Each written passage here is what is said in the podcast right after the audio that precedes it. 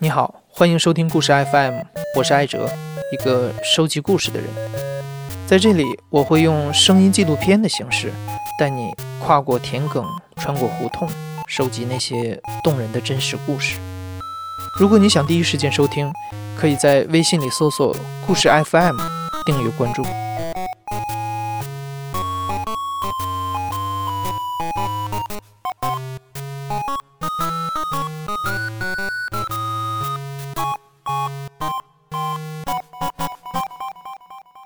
是八八年上的一年级啊，其实是八十年代末九十年代初那会儿，娱乐项目就只有动画世界和那个七色光，啊，五点四十五的动画世界，然后七点半的七色光，看那个恐龙特级可赛号。游戏这种东西，其实我根本想象不到它是什么样的东西，只能每天听人说。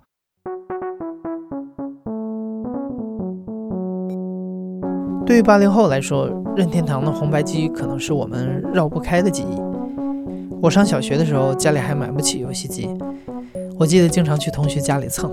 当时最喜欢玩的游戏就是魂斗罗，小学背过的唐诗我基本都忘光了，但是上上下下、左右左右、B A 这套秘籍，我到现在都忘不了。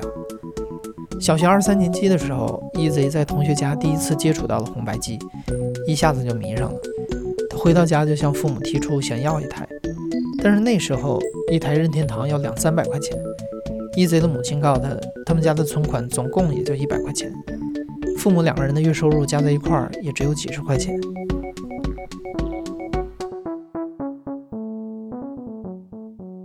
然后就是后来有一天周末，然后去我奶奶那儿，因为我奶奶那会儿住那个甘家口增光路，北京啊海淀区。然后那天呢，没先去我奶奶那儿，直接就坐公汽车在甘家口下车，我爸就带我去甘家口商场了。就是一个百货商店，其实每个百货商店都有那种卖游戏机的柜台，就那个玻璃柜里边啊，就是柜台里边摆的都是黄色的卡。怎么说呢？就是我们这种年龄段的这这些小孩啊，特别能吸引我们。但凡有人跟那儿买卡，可能都想办法停下来去看一看，然后去凑一凑，然后看他买的是什么，他玩的时候试玩的时候，哎，看一看，多看一眼这个游戏画面，反正特别羡慕那样的小孩儿，然后。到那个柜台，我不知道我爸要带我去干嘛，但我也不敢多问，就是那种小孩心理，我问多了，一生气不买了。到那以后呢，然后看那游戏机，然后我爸，然后就是说那个，你看这个游戏机，然后跟我说，然后让服务员拿了一个游戏机，我印象特清楚，是马卡龙蓝色的，就是现在比较流行马卡龙蓝色的这个机身，然后两个深蓝的手柄，你十字键白色的，然后只有一个按钮。然后呢，拿出那卡呢，插上，我看这卡也不一样，黑色的。我当时反正觉得，哎，反正也还可以，是游戏机啊。然后那个我爸说再买了盘卡，一共一百二十块钱。一贼的父亲沉默寡言，父子俩很少有沟通。一贼这么多年来，从来没敢问过爸爸，当年为什么突然带他去买游戏机。很多年之后，EZ 才知道，爸爸给他买的这台游戏机是一九七七年产的雅达利二六零零，装载的都是非常老的游戏，这是当时他们家唯一负担得起的游戏机。对于这样一台落后的游戏机，EZ 肯定是不满足的，所以还是会时不时的偷跑到同学家去玩游戏。我爸从来没管过这事，也从来没提过这些事儿啊。就是你不许去谁家了，你不许再玩游戏了，你不许那什么，就是你注意你学习，从来没就是一个字儿都没提过这些啊。就有一年我印象特清，五年级了应该是，然后次那会儿就是单位他们出差嘛，然后去海南一个多礼拜吧，反正回来，然后就是拿回一堆那个水果来，回来以后，然后那个我就在客厅那屋啊，就一直翻看那个水果，后来我爸就在那屋说这个也是给你的，然后赶紧跑过去看，我当时就傻了，就是我。我心里其实说了一句，就是“我操”，就是真的是这种激动的那种，我操，这惊了当时。然后打开是什么？是游戏机，带把枪，带两盘黄卡，两个手柄。我一看，这这是玩黄卡的呀，这是 FC 啊，这任天堂啊，这是。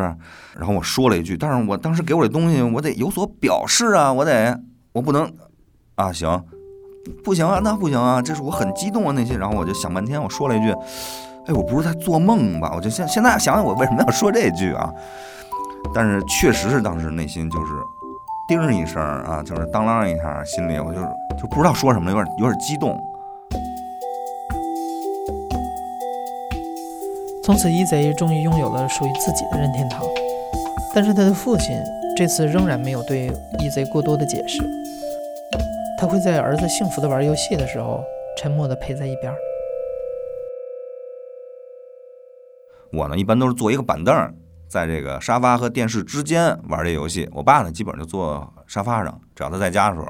现在想起来，就在我们家那个地啊，就是是一个水泥地，然后我们家大衣柜那个组合柜，然后有一个十八寸的一个牡丹牌的一个电视，球屏的，插上这个。那会儿游戏机都不是插这种接口，都直接插天线那种接口。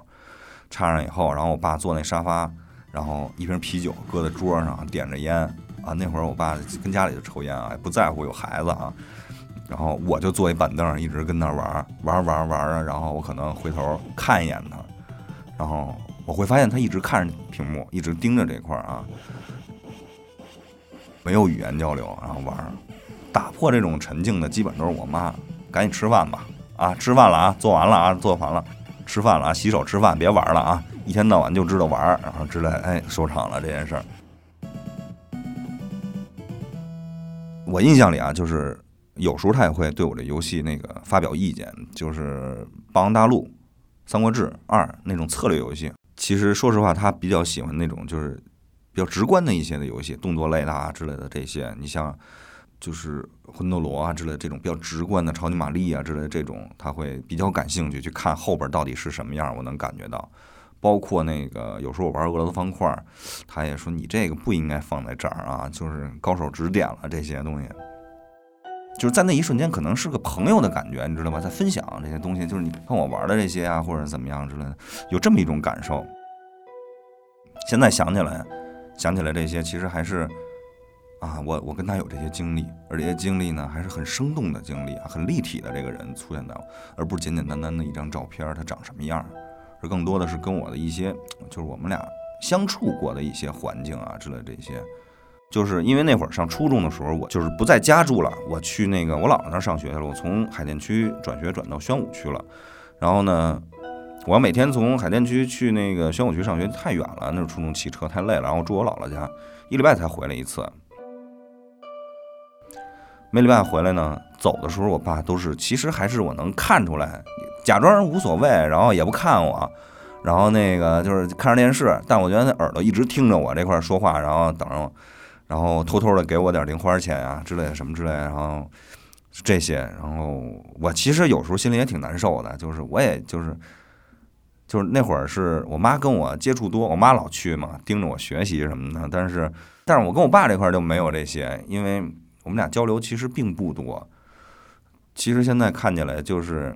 男性和男性之间可能说的东西会少一些，更多的就是就是身体力行方面的东西可能会多一些，包括一些等等等等。因为上学的时候嘛，我买了一个那个 Game Boy，然后后来有一天回家周末我就走走之前，然后我就觉得我爸特可怜，你知道吗？坐在那儿，我爸也就是不说话了，然后就是特别那什么，感觉就是反正又要走了，又见不着了，那那劲儿，我然后。本来呢，我兜里就是包里揣着游戏机啊，是我平时玩的，你知道吧？后来想就是，哎，就是啪，我拿出来，我说爸，你要不玩这个吧？就跟就跟那个我爸给我买游戏机似的，我想让他高兴高兴，那劲头的，没有什么可以拿出来补偿给他的，因为我要走了。我说你玩这这俄罗斯方块比那个好玩，比以前玩那个，这能换卡，能拔下来，你还能玩别的。然后说行，挺高兴的，然后就接过去了。但其实后来玩没玩，我也不知道。成年之后，和大多数子女一样，一贼的世界更广阔了，他也有了自己的生活。他和父亲之间本来就挺沉默的交流变得更少了。直到三十岁左右的一天，他突然发现父亲老了。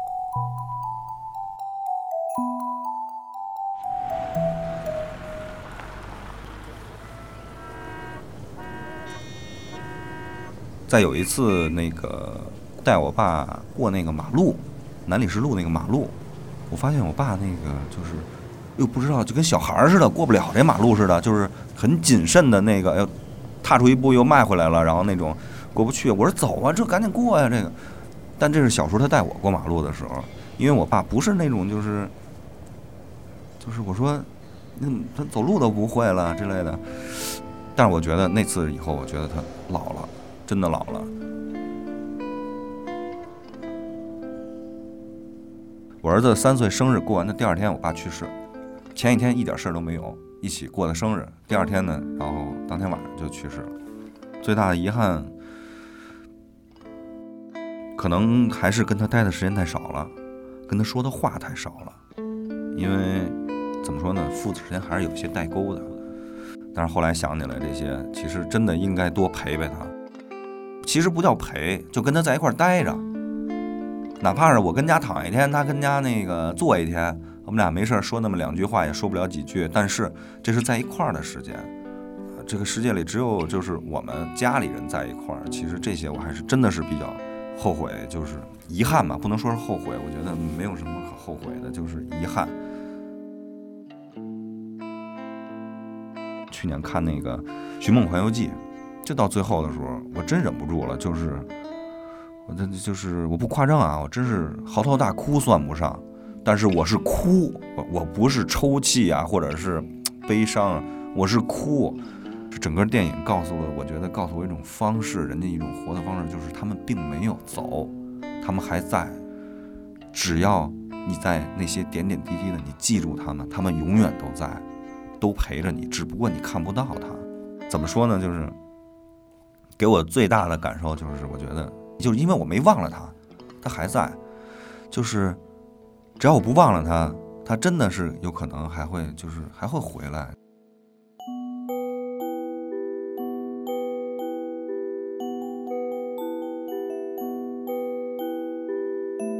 一 Z 如今仍然喜欢玩游戏，他一边玩，他五岁的儿子就坐在一边看。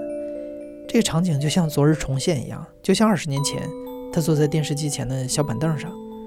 他的父亲就坐在背后的沙发上，因为我玩游戏有一游戏的一沙发嘛，然后还有一个脚凳。一般我一人玩的时候，我的姿势比较舒服。他来了呢，基本上就是他坐在沙发上，或者是晚上躺床上睡觉的时候，坐在我边上。玩掌机的时候，他去看一看，看十分钟。每天这十分钟完了以后去做这些。他呢坐在那儿看，我更我更多的呢可能没事，我就问你害怕吗？他说不害怕，这些都是假的，都是假的，都是电视。因为他不会去玩这些，他没法操作这些协调性，他就会看着我这些，告诉我，哎，这块你那箱子你没拿，这个东西你是不是要升级一下？这个你小心这个门后有人啊，然后他会跟我提这些意见。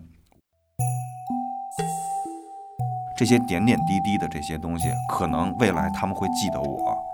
当我去世了以后，他们想起来我跟我爸玩游戏的时候，他告诉我这个叫塞尔达，他告诉我这个门这块，他问我害怕不害怕，就是这样。